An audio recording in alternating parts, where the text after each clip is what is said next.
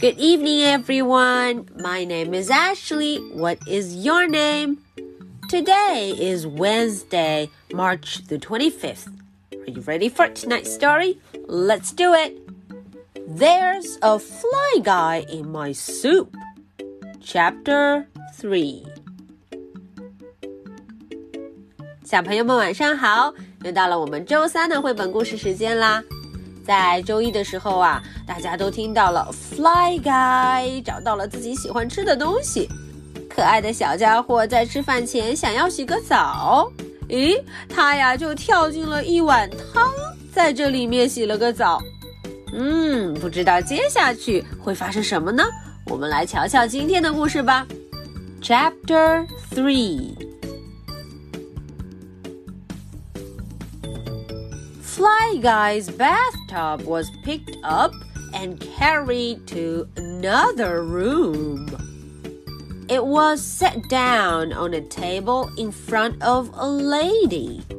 The lady screamed, Waiter, there's a fly in my soup!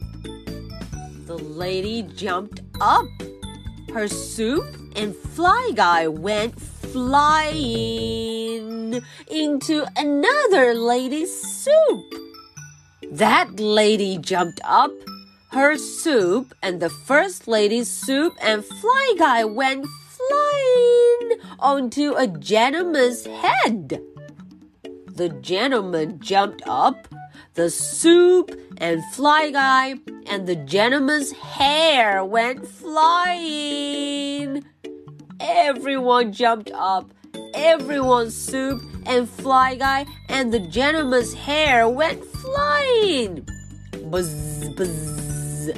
Fly Guy. Fly Guy still needed a bath. Buzz, Mom, and Dad needed a bath. Everyone needed a bath. Last one in the pool is a rotten egg yelled Buzz Hotels Fancy. Alright, so that was the English version. 刚才是我们的英文绘本内容，接下来我们来看一看这个故事这一章讲了什么。Chapter Three. Fly Guy's bathtub was picked up and carried to another room.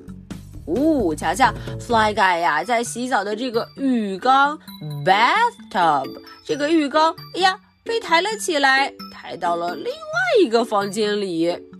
去哪儿了呢？It was set down on a table in front of a lady。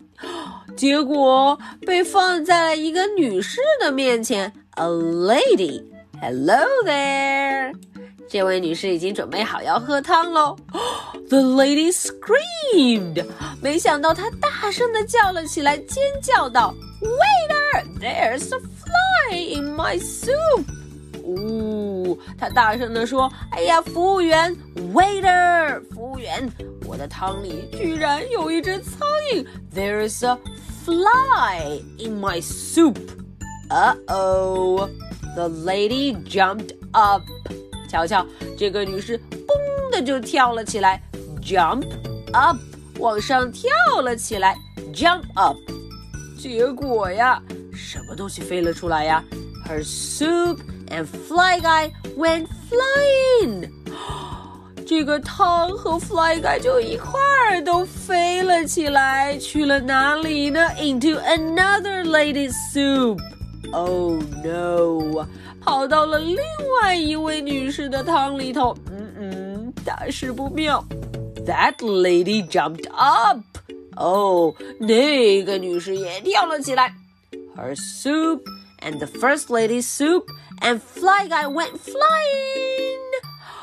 结果，两位女士的汤和 Fly Guy 一起飞了出去。Uh oh, onto a gentleman's head. 呃，跑到了一个先生的脑瓜上。吧咚！The gentleman jumped up. The soup and Fly Guy and the gentleman's hair went flying. 结果啊，这个先生也蹦了起来。在天空中飞的东西就多了。We have soup, fly guy, and the gentleman's hair。瞧瞧，空中又有汤又有 fly guy，还有这位先生的假发呢，他的头发 hair 头发也飞起来了。哇哦！整个餐厅飞着各种各样的汤，乱七八糟的东西。Oh no! Everyone jumped up. 每个人都跳了起来。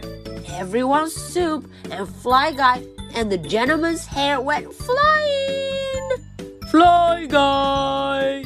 哎呀，这时候 Buzz 却找到了 Fly Guy，他突然抓住了他。Buzz。Fly Guy still needed a bath。瞧瞧，Fly Guy 呀，浑身上下都脏透了，他还得洗个澡呢。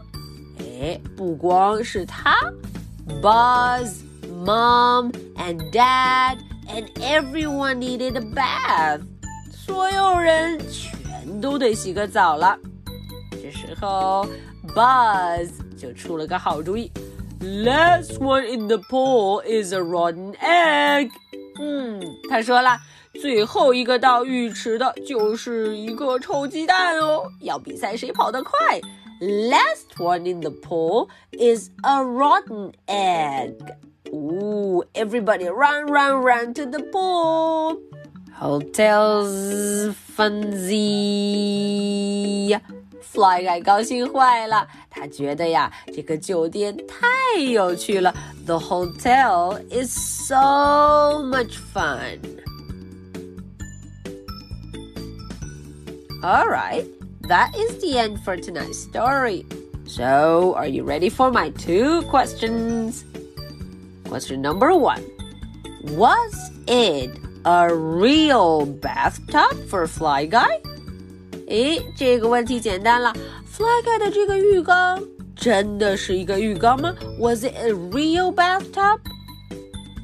Question number two What did everybody do in the end? 嗯，故事的最后，所有人都做了什么呢？What did they do? Okay, so this is the story for Wednesday, March the 25th. My name is Ashley. What is your name? So much for tonight. Good night. Bye.